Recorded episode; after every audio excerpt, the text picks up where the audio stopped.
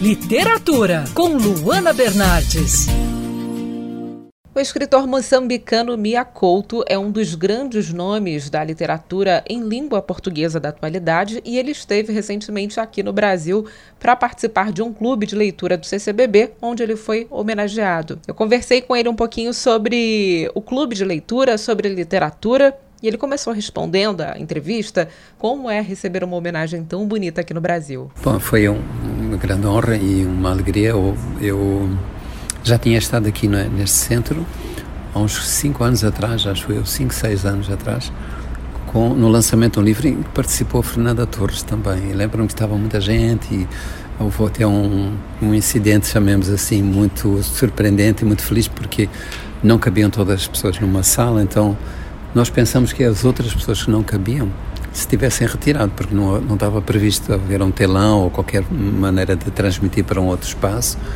E quando acabamos o, o evento, saímos para esta grande sala redonda e ali havia uns jovens tinham feito um circuito e estavam sentados lendo o livro e fazendo o seu próprio lançamento à parte, uma espécie de lançamento alternativo.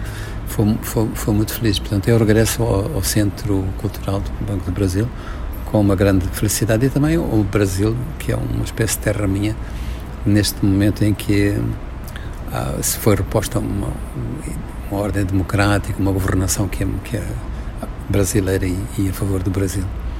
Esse contato do jovem com a literatura é, é, muito importante, né? Ver isso em um outro país, com a sua literatura, com o seu trabalho. É, qual o sentimento que fica? Eu fico muito feliz, não, porque, porque é uma coisa que não, não, não sou eu que estou que que em jogo, né? mas acho que a própria literatura, o facto do livro no, no mundo de hoje, o livro ainda junta a gente, ainda, ainda agregar esse tipo de, de proximidade, de afeto. Acho que é, é muito bonito. Dá, dá, uma grande esperança que, que há esse espaço que a gente pode explorar, que é o espaço da pequena história. A sua literatura nos aproxima muito da, de Moçambique, né?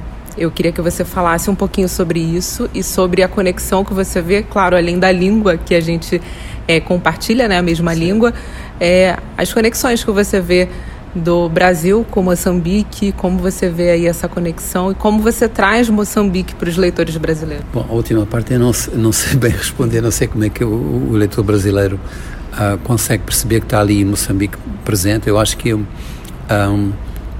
há, há, na verdade, elementos de ligação muito próximos entre o Brasil e, e Moçambique.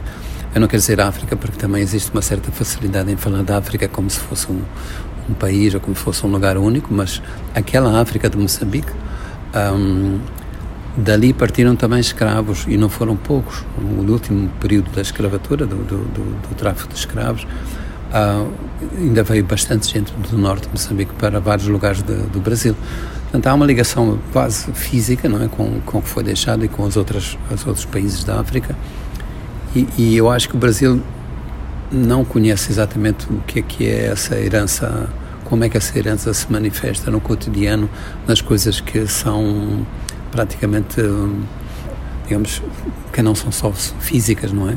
Ah, no relacionamento entre as pessoas, na maneira como, como a linguagem é dúctil, como, como a relação entre as pessoas passa através de histórias, não é? através de, uma, de, um, de um laço mais próximo, mais íntimo, mais imediatamente íntimo. Não é? Tudo isso é uma coisa que eu acho que tem muito a ver com a África. Quer ouvir essa coluna novamente? É só procurar nas plataformas de streaming de áudio. Conheça mais dos podcasts da Band News FM Rio.